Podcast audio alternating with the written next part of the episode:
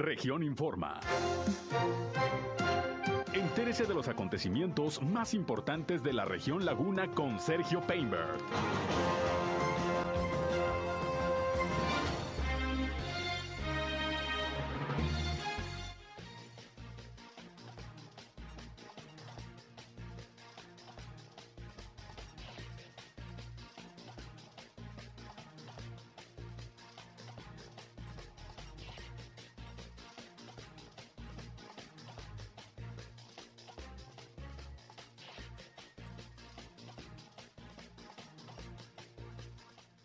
Sigan a la baja los contagios de COVID-19 en Durango, también disminuye la hospitalización.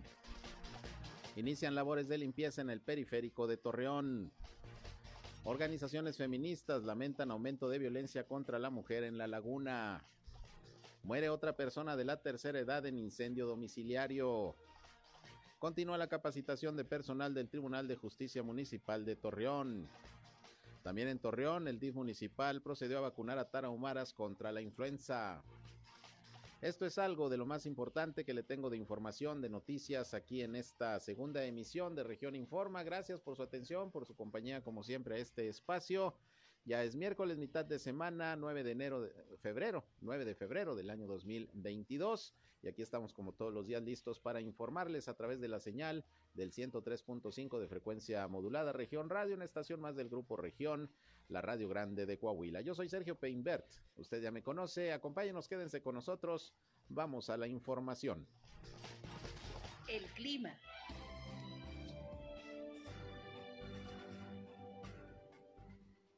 Continuamos con temperaturas frías. Ayer tuvimos una temperatura máxima de 20 grados centígrados. El día de hoy amanecimos una temperatura mínima de 2 grados centígrados en el Observatorio Meteorológico de Torreón. Estas condiciones se van a mantener con temperaturas todavía frías. El día de, de mañana estamos esperando temperaturas entre los 2 a los 4 grados centígrados. Eh, temperaturas que se van a mantener, repito, frías durante lo que resta eh, de la semana, incluso el, el día sábado se espera una baja importante nuevamente en la temperatura. Por ahí del día eh, mañana jueves y viernes, el sábado amanecemos con temperaturas nuevamente mucho, muy frías. Pero bueno, pues lo estaremos platicando ya para el día viernes. Por lo pronto, el día de hoy, temperaturas máximas entre los 20 y 22 grados centígrados. Y mañana nuevamente una temperatura, repito, entre los 2 a 4 grados centígrados. El clima.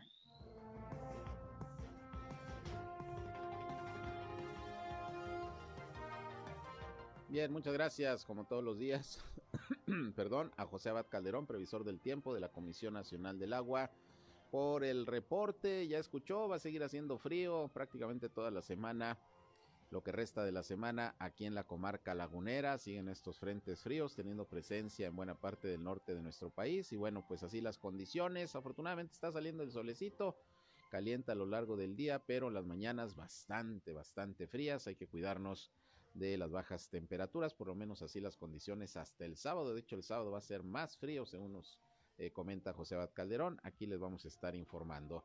Gracias por su atención, por su compañía. Ya estamos aquí listos para informarles, pero también para recibir su comunicación. Sobre todo, ya saben, en este espacio, si tienen por ahí algún reporte, hay algún problema en su comunidad, en su calle, en su colonia, en su ejido, requieren la atención de alguna autoridad, pueden comunicarse con nosotros Aquí les atendemos, trataremos de hacer un enlace en este espacio con las autoridades para que los problemas de su comunidad se puedan resolver. O si tiene alguna pregunta, alguna sugerencia, algún punto de vista sobre algún tema, también con mucho gusto nos gustaría que participe con nosotros. Nuestra línea 871-713-8867, 871-713-8867 y nos pueden llamar o nos pueden mandar mensajes de WhatsApp. Al igual estamos en redes sociales y medios digitales, nos pueden seguir en Facebook y en Instagram. Ahí estamos en región 103.5 Laguna. También saludo a quienes ya nos siguen por Facebook Live en estos momentos. Gracias por sumarse a esta transmisión en vivo y en directo desde nuestra cabina de radio. Y yo estoy en Sergio Peinber Noticias, en Facebook, en Twitter, en YouTube, en Instagram y en sergiopeinber.com, mi portal web de información que les invito a visitar. Ahí, como siempre, están los enlaces para que nos escuchen en nuestras transmisiones de radio. Y sin más, Vámonos rápidamente con la información.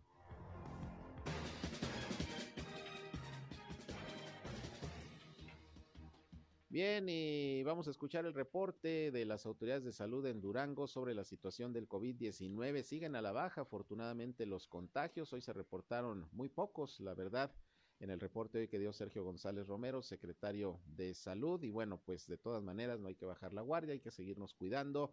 Y se mantiene todavía Durango, al igual que Coahuila, en semáforo naranja, aunque va reduciéndose el número de contagios y también de hospitalizados, que también es un dato importante y lo dio a conocer en esta misma rueda de prensa por la mañana el gobernador José Rosas Aispuro.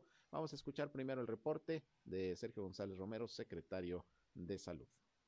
Son 63.610 casos confirmados y 3.251 defunciones. Hoy reportamos 25 casos nuevos, 21 hombres y 4 mujeres y cinco de funciones en donde predominan los hombres. Hoy son 18 de San Dimas, 5 del municipio de Durango, uno de Gómez Palacio y uno de Santa Clara. El municipio de Durango sigue siendo, vean en barras horizontales, 34.582 y Gómez Palacio con 13.204. El resto de los municipios prácticamente no se alteran, excepto San Dimas que subió a 1.064. Bien, pues ahí tiene usted, ese es el reporte del secretario de salud de esta mañana allá en Durango y también ahí tuvo presencia como prácticamente lo está haciendo todos los días por las mañanas también en esta conferencia de prensa el gobernador José Rosa Saispuro para hablar sobre el tema y dar algunos datos muy puntuales. Hoy, hoy, habló sobre el tema de la hospitalización que dice pues afortunadamente va disminuyendo ya en los últimos días en el estado de Durango, pero hay capacidad, hay capacidad, dice, de camas para la atención de pacientes COVID en estos momentos, que ojalá pues no sea necesario ocupar. Vamos a escuchar lo que sobre esto esta mañana también comentó el gobernador José Rosa Saispuro. Hoy quiero compartirles una buena noticia. Estamos registrando una tendencia a la baja de casos de contagios de COVID, pero lo más importante es que hemos logrado reducir nuestra ocupación hospitalaria al 34% de su capacidad. Las 70 camas a las que me comprometí que serían habilitadas, decirles que en este momento ya están eh, abiertas en los diferentes centros hospitalarios. Afortunadamente, hoy no ha habido necesidad de que sean ocupadas las mismas porque ha bajado, reitero, la ocupación hospitalaria ha disminuido, la ocupación tanto por ingreso de pacientes como por el incremento eh, de camas. Durante el pico más alto de la, de la cuarta ola provocada por la variante Omicron, llegamos a tener 206 camas ocupadas. En este momento, en todo el estado, eh, existen 143 pacientes hospitalizados. En total, tenemos 420 camas disponibles, quiere decir que aún existe un 66% de disponibilidad. Pero aquí lo importante es que nos sigamos eh, cuidando, que nos sigamos protegiendo para que no haya la necesidad de que se ocupen más camas en los diferentes hospitales. Bien, pues ahí los datos, la información que da sobre el tema de la hospitalización por COVID, el gobernador José Rosa Saizpuro va disminuyendo en Durango número de contagios, número de hospitalizados y también en los últimos tres días por lo menos no ha habido afortunadamente decesos por eh, COVID en la entidad que se va a mantener por lo menos dos semanas más en semáforo epidemiológico color naranja. Pero bueno, es importante para continuar cuidándonos, pues la vacunación. Y fíjese que precisamente hablando de Durango, tengo en la línea telefónica a Maribel Aguilera Chaires, ella es delegada de programas para el desarrollo en la entidad allá en Durango, que quiere hacer unas precisiones sobre las fechas que se dieron precisamente para la vacunación aquí, sobre todo en la comarca lagunera, la de los rezagados y, de 30 a 39 años, que es lo que se anunció. Eh, ¿Qué tal, delegada? Muy buenas tardes. Hola, ¿qué tal, Sergio? Muy buenas tardes. A ver, pues atentos con la información. Eh, hay algunas precisiones sobre las fechas del inicio de la vacunación de rezagados aquí en La Laguna. Platíquenos. Así es. Fíjate que se comenzó la vacunación en Gómez Palacio el día de hoy. Del 9 de febrero al 12 de febrero se estará vacunando en la expoferia. Eh, en la cabecera municipal de Gómez Palacio, y va dirigidas estas dosis a los refuerzos de 30 a 39 años, a los rezagos que tenemos de 18 años y más, y también se estará aplicando la primera dosis, eh, bueno, pues a los eh, niños de 12, 13 años que presenten alguna comorbilidad, siempre y cuando lleven su certificado médico. Es importante que el certificado médico pues vayan los datos del doctor y su cédula profesional. También este, se estará aplicando la dosis a, bueno, pues a los jóvenes que tienen 14 años y que cumplen en este año los 15 años, que se les estará aplicando también la primera dosis y el refuerzo cuando ya haya pasado el tiempo y lleven así su comprobante. Y bueno, pues eh, compartirte que en Lerdo, en el municipio de Lerdo, se estará vacunando los días 15, 16 y 17 en Lerdo. Es decir, no, no inició la vacunación junto con Gómez, con Gómez Palacio, va a ser días después. Así es, 15, 16 y 17.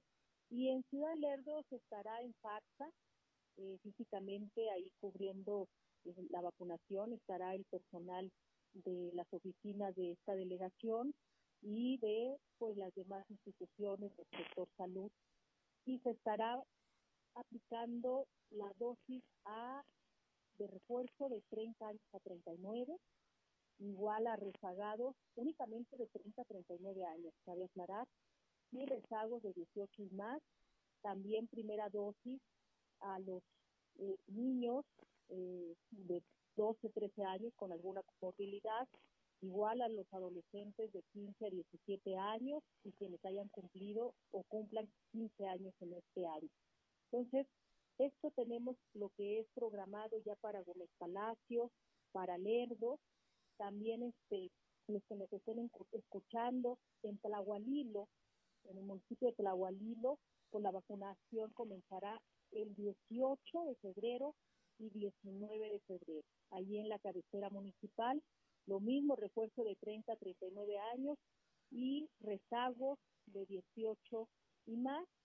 Y para quienes nos escuchan este, Sergio, en Cuencamé, pues inicia el 16 de febrero, en Santa Clara inicia el 17 de febrero, en Matiní el 17 de febrero, Simón Bolívar el 18 de febrero, y bueno, en otros municipios comenzamos la vacunación el día de ayer, y en Durango Capital se estará vacunando desde los 14 años, perdón, desde el, el día lunes 14 se estará vacunando únicamente primera dosis, primera dosis de los que cumplen 15 años en este 2022 y primera dosis de todos los que tienen 17, 18 años en delante, únicamente primera dosis. Y bueno, llevamos una agenda y un calendario de todos los municipios del estado de Durango. Claro, delegada, pues como hemos dicho, ya el que no se quiere vacunar es porque de veras no le interesa porque la vacunación está disponible prácticamente para todos los rangos de edad todavía, para quienes están rezagados, que no se han puesto ni la primera dosis, para los menores de edad, los niños con comorbilidades. Repito, pues ya el que no se quiere vacunar es porque de plano, ¿no? Sí, Sergio, tenemos que ser conscientes, todos quienes ya nos hemos vacunado, si tenemos algún pariente, familiar, amigo, compañero de trabajo que no esté vacunado, decirle que la vacuna es importante, la vacuna salva vidas, la vacuna pues lo que nos ayuda es a que el cuerpo esté más fuerte con defensas en caso de que nos lleguemos a contagiar y evitar llegar a los hospitales. Muy bien, delegada, nada más repítanos en Lerdo las fechas y en dónde se va a estar vacunando.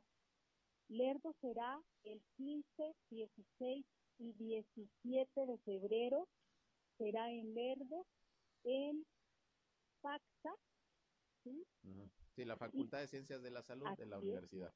Así es, y se estará vacunando refuerzos de 30 a 39 años, se estará vacunando rezagos de 18 años y más, se estará vacunando también a los que cumplen 15 años en este año 2022 y también primeras dosis de 15 años en delante.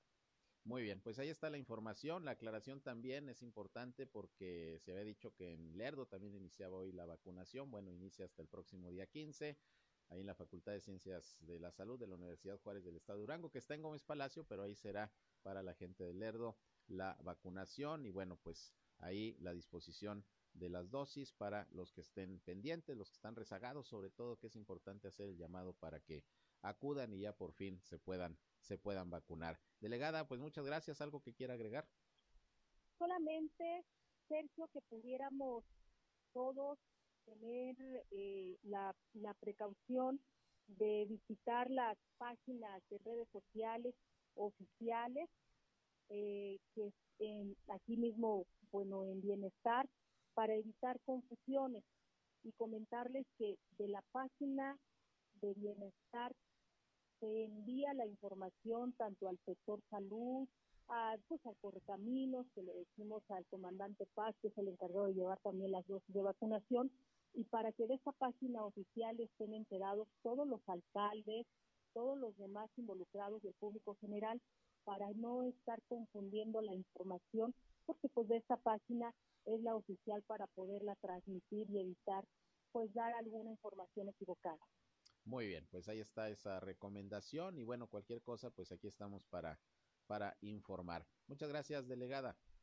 Muchísimas gracias, Sergio. Hasta luego. Gracias. Buenas tardes. Es Maribel Aguilera, delegada de los programas de, del bienestar del gobierno federal en el estado de Durango. Bueno, pues así el tema de la vacunación. Hoy concluye en Torreón la de los uh, menores de 14 que cumplen 15 años este 2022 y también eh, va a continuar la vacunación en el Hospital General prácticamente todo febrero para los rezagados, los rezagados de primera y segunda dosis y también para los eh, adultos de 40 años a 49 que les toca su refuerzo, si ya tienen cuatro meses por lo menos que recibieron la última dosis para completar su esquema, también se pueden se pueden vacunar. Nada más les recuerdo que ahorita es eh, en el sistema vehicular en el Hospital General hasta el día 13 y luego a partir del 14 continúa la fase de vacunación que les comento, pero ya va a ser peatonal. Se va a estar vacunando a la gente que llegue eh, eh, pues a pie. Eh, se va a suspender el modo vehicular y será ahora peatonal a partir del 14 de, de febrero, del próximo lunes. Y bueno, les recuerdo que los sábados y domingos de febrero no se va a estar vacunando en el Hospital General. Los demás días sí, usted puede acudir si está pendiente de las dosis. Bien, por otra parte y en otros asuntos, fíjese que otro incendio en un domicilio, ahora aquí en la ciudad de Torreón y lamentablemente fíjese que perdió la vida un hombre de 72 años de edad, él vivía solo y utilizaba una silla de ruedas. Fue ayer por la noche, casi a las 8 de la noche, cuando se reportó este incendio a los servicios de emergencia. Se trata del domicilio marcado con el número 773 de la calle Juan e. García, la calle 9 aquí en Torreón, entre las avenidas Victoria y Guerrero. Y bueno, pues acudieron los bomberos, protección civil. Lamentablemente, pues en este incendio perdió la vida este, este hombre de 72 años de edad. Repito, vivía solo y utilizaba una silla de ruedas. Apenas le habíamos informado el lunes de este terrible eh, suceso que aconteció también en domicilio de la colonia Miguel de la Madrid de Gómez Palacio, en donde tres personas perdieron la vida, dos adultos que padecían parálisis cerebral y su padre murieron en este incendio. Al parecer por un cortocircuito se generó y bueno, aquí se está verificando también qué pasó en este domicilio aquí de Torreón, pero pues eh, vino el fuego y terminó con la vida de este hombre de 72 años de edad. Vivía solo, utilizaba silla de ruedas y seguramente pues por su condición no logró salir de su domicilio cuando se presentaron las llamas. Bueno, pues es lo que está reportando la Autoridad Protección Civil. Mucho cuidado en estos momentos en que estamos viviendo una temporada de frío, con la generación de calor en los hogares, con los calentones de gas, los eléctricos. Hay que revisar bien las conexiones para que no vaya a haber cortocircuitos en donde se encienden anafres o se trata de generar calor a través de otros mecanismos, pues también mucho cuidado, no solamente con los incendios, sino con las intoxicaciones, en fin, porque ya ve usted, varias vidas se han estado perdiendo en estos últimos días por eh, siniestros que se registran en domicilios particulares. Vamos a una pausa y volvemos 13 horas, una con 21.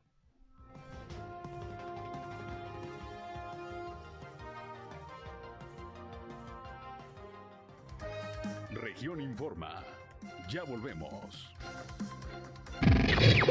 Al aire, región 103.5. Continuamos en región Informa. Bien, continuamos con más información. 13 horas ya la una con 27 minutos. Y bueno, pues el día de ayer, como le informé, el Consejo Cívico de las Instituciones Laguna emitió su reporte de incidencia delictiva en la zona metropolitana de La Laguna correspondiente al 2021. Se dieron a conocer cifras y pues un análisis de los números y de la situación que se vive en La Laguna en materia de inseguridad, sobre todo en la zona metropolitana que abarca los municipios para este análisis en concreto de Matamoros, Torreón, Gómez Palacio y Lerdo. Y lo que nos decía Marco Samarripa, director del Consejo, es que pues eh, destacó el incremento en las denuncias, en el número de casos y denuncias por violencia familiar y agresiones contra mujeres. Creció más la cifra de estos delitos que incluso otros uh, hechos delictivos como los robos, los delitos patrimoniales, los delitos de alto impacto, que al contrario vinieron teniendo una tendencia a la baja durante el 2021 y bueno, pues era obligado pedir la opinión de representantes de organizaciones feministas como Incide FEM, en donde participa Ariadne Lamont y que bueno, pues lamenta precisamente que en la laguna los delitos eh, por violencia contra la mujer pues vayan a la alza. Platicó con ella mi compañero Víctor Barrón y esto es lo que dijo Ariadne Lamont. Seguimos viendo los resultados de la guerra de baja intensidad contra las mujeres.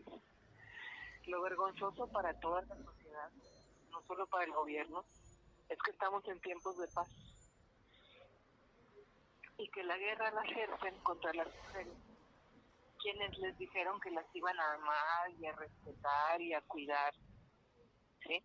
O sea, sus parejas o exparejas en ese grupo de agresores también hay papás, también hay madrastros, también hay hermanos, pero básicamente, Víctor, es la población masculina. Es decir, tu mitad de habitantes de Coahuila que pertenecen al sexo masculino sigue agrediendo a la otra mitad y ha convertido esa agresión en datos tan alarmantes que siempre ocupan los primeros lugares, como estos que arroja el CCI y los que arroja el Secretariado Ejecutivo del Sistema Nacional de Seguridad Pública. El problema existe, es real y ahí están los resultados. ¿sí? Ahora, ¿qué áreas de oportunidad veo yo en las que nos falta participar como sociedad y como gobierno? Primero, creernos que este problema va a seguir en aumento si no le ponemos manos a la obra. Va a seguir aumentando. Y no deberíamos esperar a que todas las familias fueran afectadas sino que la misma sociedad debería decir, oye, si siempre está en los primeros lugares el tema de violencia familiar, pues vamos viendo a ver qué hacemos, ¿no? En mi familia que no se ve eso. Y no permitirse las familias que haya violencia al interior de ese hogar, no permitirse hablarse a gritos, no permitirse empujones, jalones de cabello, insultos, apodos, ¿sí? no permitirse en una familia que las mujeres y las niñas sean sobajadas, sometidas, humilladas, que se les quite su dinero, que se les quite tiempo libre, que se les ponga nada más a trabajar, trabajo gratuito, trabajo esclavo. Eso no debería de permitirse en ninguna familia. Es hora de que las mamás que son las que educan y los papás que son los que educan se den cuenta cómo a las niñas las tienen que educar para la libertad y la y la responsabilidad, como hemos hablado muchas veces tú y yo. Pero que sea un hecho, las familias tienen mucho que hacer. Fuera de las familias, las áreas de oportunidad están obviamente en el gobierno, porque la prevención es lo que vemos que está fallando. Entonces, vemos que faltan políticas públicas o fortalecer las políticas públicas que ya existen para la prevención. ¿A quién le toca la prevención? A los municipios desde sus institutos municipales de la mujer, ¿verdad? O incluso desde el Instituto Coahuilense de las Mujeres. Bien, pues ahí tiene usted, es la opinión de una especialista, la verdad, en el tema de la atención a la violencia contra las mujeres, Ariadne, Ariadne Lamón, que un tiempo fue representante del colectivo Mujeres Feministas y ahora participa en Incide FEME y pues esa es su opinión sobre lo que lamentablemente estamos viviendo en la comarca lagunera, que es una realidad. Ahí están las cifras, los datos, las denuncias, eh, lo que tiene que, ver con, con, el problema de la violencia intrafamiliar. Entonces, pues vamos a seguir obteniendo opiniones, pero aquí el tema es precisamente qué van a hacer las autoridades y qué vamos a hacer nosotros como sociedad para tratar de revertir pues esta tendencia que lamentablemente va creciendo de violencia contra las mujeres, de violencia contra eh, miembros de la familia, también menores de edad, y que esto se ha venido incrementando, sobre todo a raíz de todo este tiempo de pandemia, del confinamiento que ha traído muchos problemas de este tipo. En fin, pues ahí está el tema, ahí están las cifras, y en la laguna lamentablemente estos delitos relacionados con violencia en la familia y violencia contra las mujeres se van incrementando. Prueba de ello es que a principios de año tuvimos tres feminicidios aquí en la laguna, usted recuerda.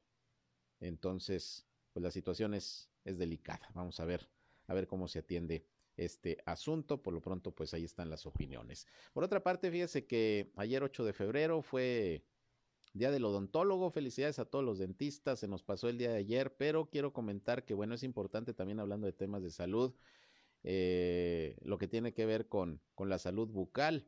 De hecho, le comento que la Secretaría de Salud del Estado, en el marco de la conmemoración del Día del Odontólogo, exhortó a la población a cuidar su, eh, su, salud bucal para prevenir la presencia de otras enfermedades. Y le van unos datos, fíjese usted.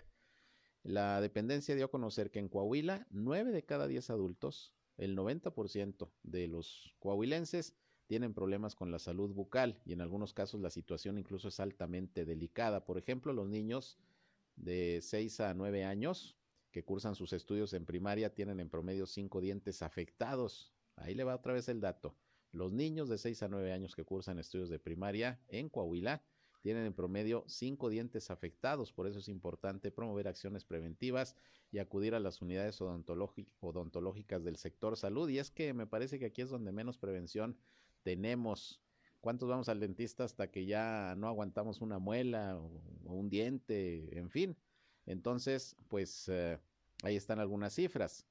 La Secretaría de Salud indicó que la Organización Mundial de la Salud define salud oral como la ausencia de dolor orofacial crónico, cáncer de la boca o garganta, llagas bucales, defectos congénitos, enfermedades periodontales, caries dental, pérdida de dientes y otras enfermedades que afectan la cavidad bucal y que pueden ser incluso, aunque usted no lo crea, eh, motivos de fallecimientos, ¿eh? por fuertes infecciones que pueden dar en la boca. Entonces, pues, hay unos datos para exhortar a la población a que mantengan una buena salud bucal, sobre todo revisar muy bien a los niños que pues por obvias razones, tanto dulce, etcétera, pues luego traen el problema de las caries que se puede complicar. Así las cosas pues con esta información que se dio en el marco del Día del Odontólogo. Felicidades a todos los dentistas, a los odontólogos de La Laguna, de Coahuila, de Durango y de México. Bueno, y por otra parte, otro asunto que estamos viviendo en estos momentos, pues en todo el país, es la inflación, que ya anda por el orden del 8%. Están subiendo todos los productos, se han quejado de esto, ya ve usted, restauranteros, comerciantes y obviamente los ciudadanos que día con día ven cómo pues alcanza menos el dinero. Y tengo la línea telefónica Luis Alfredo Medina, él es coordinador de investigación del Consejo Cívico de las Instituciones Laguna, porque pues hizo un análisis precisamente el consejo de cómo andamos en estos momentos con la inflación y con la carestía que se está presentando más en este inicio del año, la cuesta de enero, pues se me hace que se hizo más pronunciada. No sé tú cómo la veas, Luis Alfredo. Gracias por contestarnos. Buenas tardes. ¿Qué tal, mi estimado Sergio? Un saludo a ti y a todo tu auditorio. Pues sí, en efecto, de acuerdo a los datos que nos está arrojando el INEGI el día de hoy, estamos atravesando quizás la peor cuesta de enero que hemos vivido en los últimos 21 años. ¿Por qué eh, decimos esto? Porque los datos de la inflación que se están arrojando indican que los precios subieron de enero del 2021 a enero del 2022 a nivel nacional un 7.1%. Pero más preocupante aún es la situación que estamos viviendo en la ciudad de Torreón, porque la tasa de inflación en este año se ubicó en el rango del 8.3%.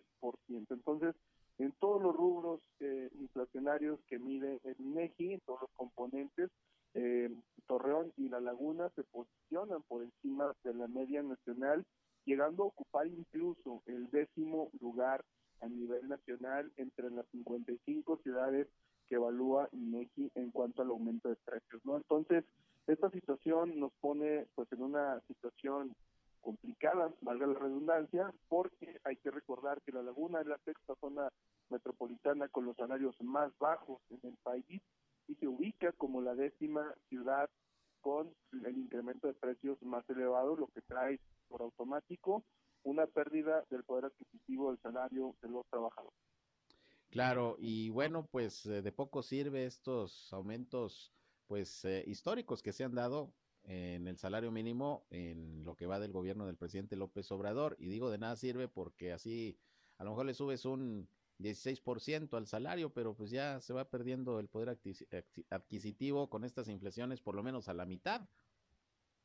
Definitivamente, y, y hay que recordar que estos aumentos en los salarios mínimos no, no impactan del todo a la población, porque no toda la población, al menos en la laguna, está ganando un salario mínimo. Es poca la población que está siendo beneficiada por este aumento del salario mínimo. Sin embargo, es la gran mayoría de la población la que se está viendo afectada por este aumento de los precios. En consecuencia, hemos insistido del poco apoyo que se le ha dado a las pequeñas y medianas empresas, consecuencia de la recesión económica que estamos viviendo otra vez.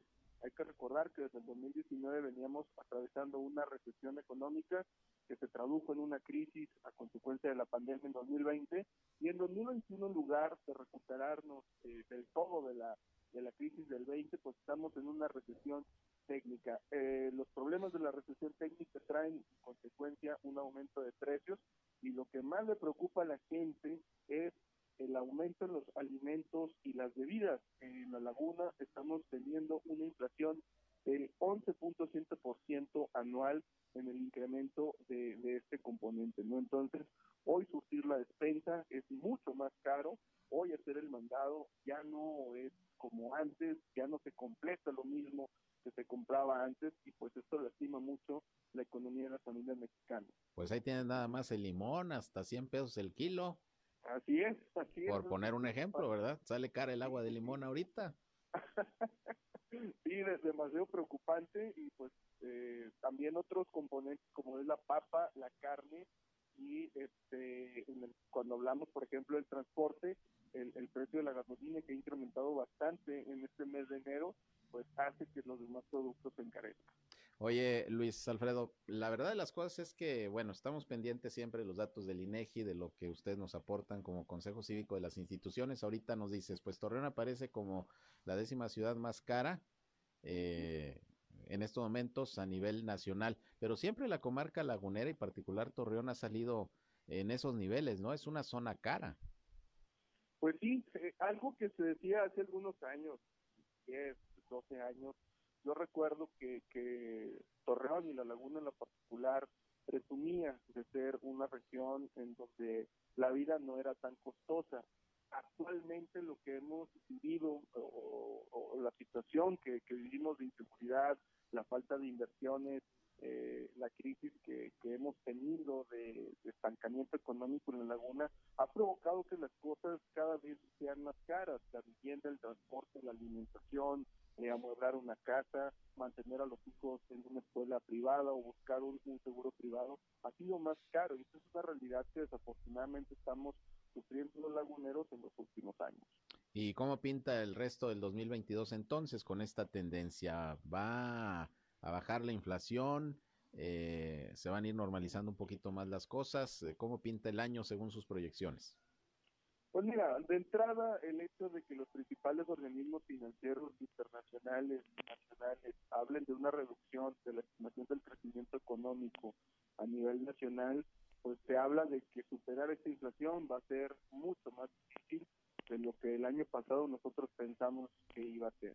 Estamos en medio de una cuarta ola, que es la variante Omicron, que puede afectar todavía esta situación económica y estamos también pues a la, a la víspera de que los gobiernos tanto estatales federales anuncien proyectos de inversión que puedan acelerar el crecimiento económico que al final de cuentas es la mejor solución para que se controle la inflación. El banco eh, el banco eh, de México procura hacer un aumento de las tasas de interés para a través de políticas monetarias reducir un poco el efecto de la inflación, pero en estos momentos lo único que podría eh, mejorar la situación del poder adquisitivo de los trabajadores es pues un aumento en la producción que va a venir definitivamente a través de incentivos de los gobiernos federales y estatales. Mientras no veamos eso, pues la situación desafortunadamente se va a mantener igual. Hay quienes dicen que esto es eh, temporal, producto de la pandemia, pero la verdad es que esto en México exclusivamente pues es consecuencia del estancamiento económico que llevamos pues desafortunadamente tres años sufriendo. Y entre quienes dicen eso es el propio presidente, le echa la culpa a la pandemia, ¿no? pues sí, culpables pueden eh, ser muchos, pero al final de cuentas los responsables son ellos mismos, ¿no? Son los, las autoridades y es tiempo de que pongan atención en esta situación económica que tanto nos lastima. Muy bien, pues interesante estos datos que nos aportas, eh, eh, Luis, pues para darnos cuenta de cómo andamos ahorita en la laguna. Se han quejado mucho los comerciantes, los restauranteros, sobre todo en este mes de enero, por la cuesta, por las bajas en las ventas, por el incremento en los insumos, en las compras que realizan, pues también para ofrecer sus servicios. Y bueno, pues vamos a ver cómo va el resto del año. Por lo pronto, pues complicada la situación económica en estos momentos. Y Torreón, Torreón en estos momentos, pues una de las ciudades más caras del país, ¿no? Así es. Muy bien, gracias Luis, como siempre, por contestarnos la llamada. Para servirte, mi estimado Sergio, que estés muy bien. Fuerte abrazo. Igualmente, gracias Luis Alfredo Medina del Consejo Cívico de las Instituciones Laguna. Pues así las cosas con el tema de la inflación la carestía y esta cuesta de enero, que ya pasó enero, pero me parece que sigue en febrero y quién sabe hasta cuándo se vaya, se vaya a prolongar. Vámonos a otra pausa, volvemos, 13 horas, una ya con 43.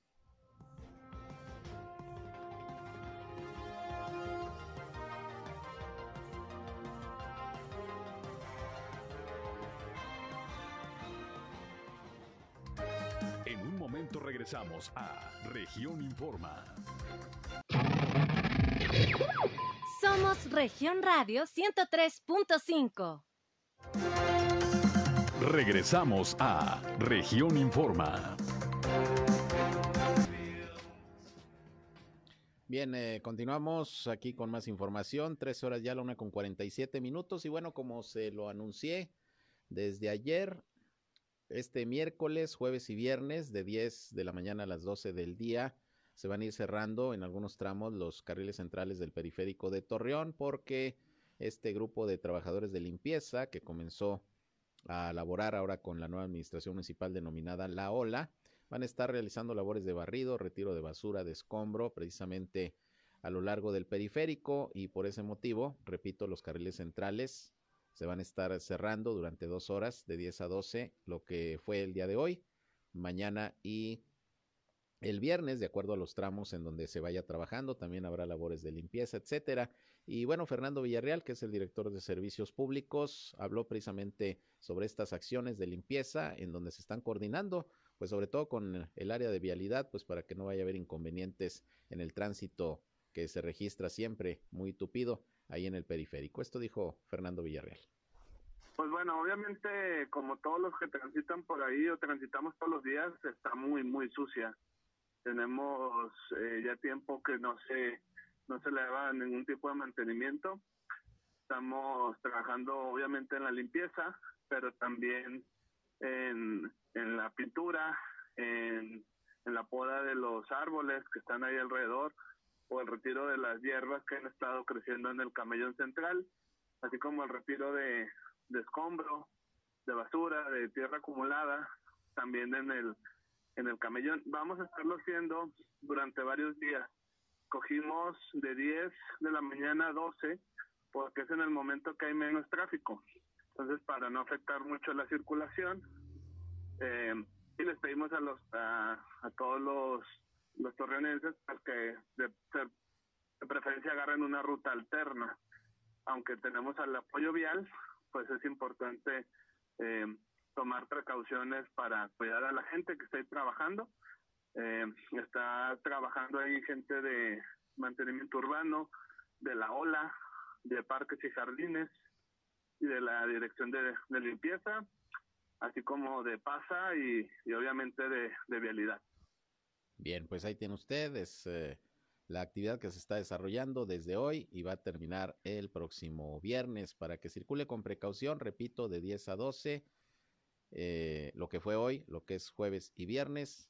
Por estas labores de limpieza se estarán cerrando en algunos tramos los carriles centrales del periférico. Va a tener que circular por las laterales. Hágalo con precaución. De cualquier manera, eh, habrá por ahí vigilancia, vigilancia vial. Pues la idea es darle una mejor imagen urbana a la ciudad.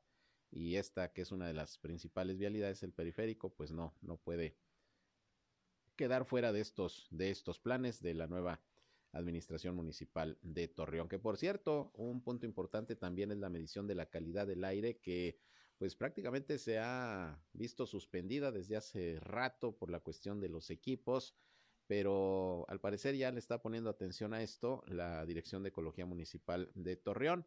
Eh, mi compañero Víctor Barrón platicó con Susana Stens, ella es la directora de Medio Ambiente y bueno, comentó sobre este tema de la medición de la calidad del aire, qué va a pasar con con esta, que es una necesidad, pues para saber qué estamos respirando, no solamente en Torreón, en la comarca lagunera, finalmente estamos en una misma zona. Esto dijo la funcionaria. Existía o existió un programa de calidad del aire que era metropolitano. este, actualmente se maneja el, el ProAire desde, desde el Estado. Este no quiere decir que no haya coordinación, este, ya que en cuanto sucede algo digamos, tan visible como lo que vimos el, día de hoy, que fue la quema de basura en el ejido del Consuelo, eh, pues siempre hay comunicación entre protección civil de las, de los diferentes este, municipios, como yo supongo que así fue.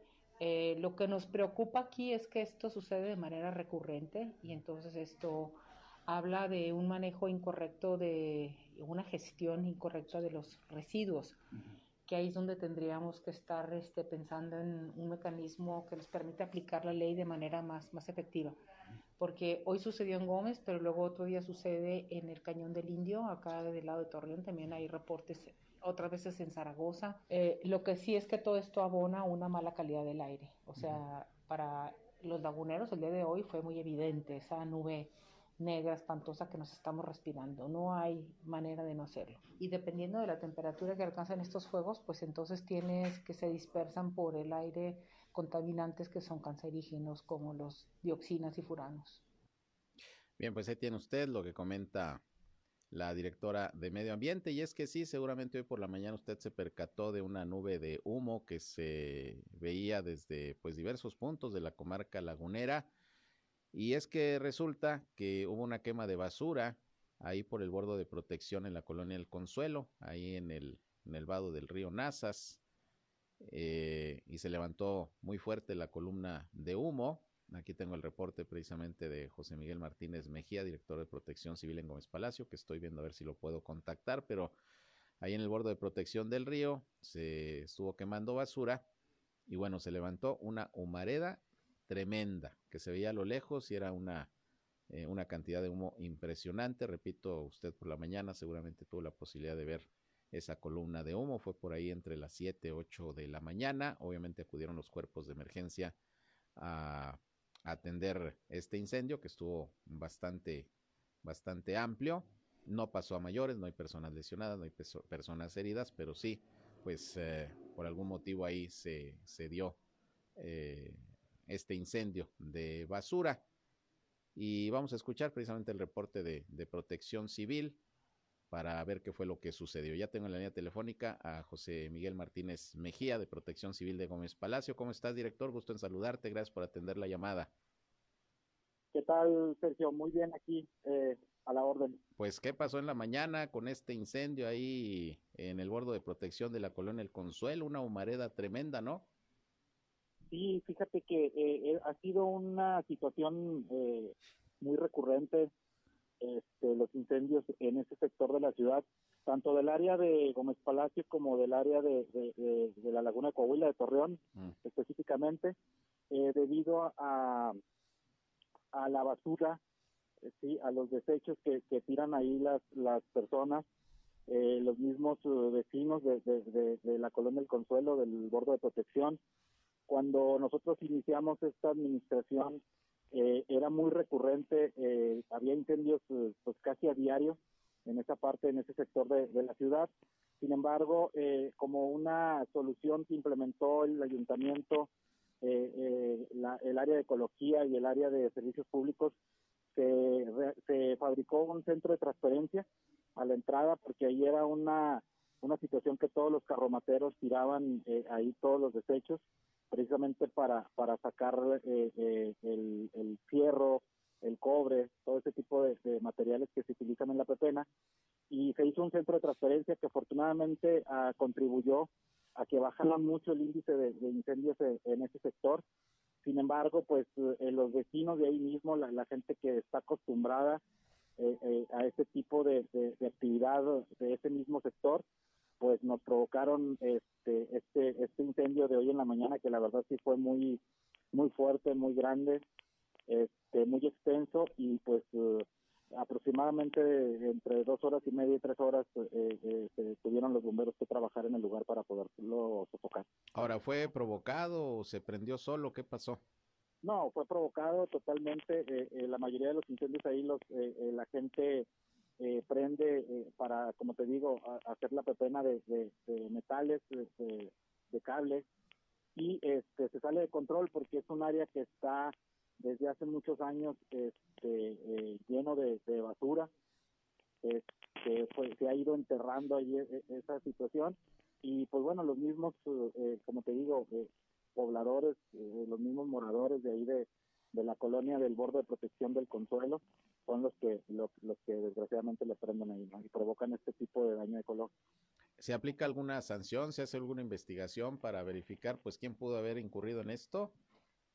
Sí, mira, eh, desde en la mañana se sigue a conocer eh, al área de, ecología este, para que aplicaran y hicieran la, investigación correspondiente y aplicaran las sanciones a quien eh, se dedique a esta actividad este, y a quien haya provocado este tipo de este tipo de incendio. Muy bien, pues vamos a estar pendientes, lamentable, porque esto, bueno, afortunadamente no hay daños personales que lamentar, pero pues el daño al medio ambiente, la humareda y todo esto, pues finalmente puede afectar, sobre todo en las zonas aledañas donde más llega el humo. Pues esperemos que haya un mayor control de esto que, que puede causar un, daño mayor en términos ecológicos. Pues te agradezco mucho, eh, José Miguel. Te comentaría nada más o te preguntaría más bien dicho, ¿abiertos los albergues ahorita que sigue el frío? Sí, están, eh, el, el, programa está abierto, se están realizando todos los días recorrido por parte del área operativa de protección civil este, para eh, ver a las personas que están en situación vulnerable, en situación de calle. Eh, y pues bueno, la mayoría de las personas que tenemos aquí en el área de los Palacios son personas con algún problema o alguna discapacidad mental y pues ellos eh, los resguardamos en la medida de lo que podemos, se les entregan cobijas, se les entregan alimentos calientes, porque ellos no quieren ser trasladados a ningún albergue. Eh, son alrededor de entre 8 y 9 personas las que tenemos ya localizadas en esa situación y pues bueno, las demás personas que encontremos, hay personas que van eh, eh por de paso por aquí por la ciudad, los albergamos en lo que en lo que está esta temporada invernal. Muy bien, pues vamos a estar eh, pendientes eh, y te agradezco el reporte, eh, José Miguel, para, para dar a conocer esto a la población que recibimos muchas llamadas cuando se estaba viendo la humareda a lo lejos. Bueno, pues eso fue quema de basura ahí en el borde de protección del río Nazas. Ojalá que se encuentren a los responsables y que en la medida de lo posible se pueda evitar esto. Muchas gracias. Estamos a la orden. Gracias, buenas tardes. José Miguel Martínez Mejía, director de Protección Civil en Gómez Palacio. Pues así está, quemazón ahí en ese punto de Gómez Palacio por la colonia El Consuelo. Nos vamos, gracias por su atención. 19 horas estoy nuevamente con ustedes aquí por el 103.5 de frecuencia modulada Región Radio, una emisora más de Grupo Región. Gracias por su atención, si van a comer buen provecho. A las 7 de la noche, aquí estamos nuevamente con ustedes en nuestra tercera emisión. Buenas tardes.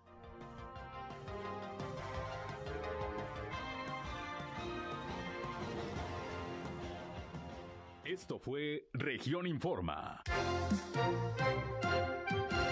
Ahora está al tanto de los acontecimientos más relevantes. Lo esperamos en la próxima emisión.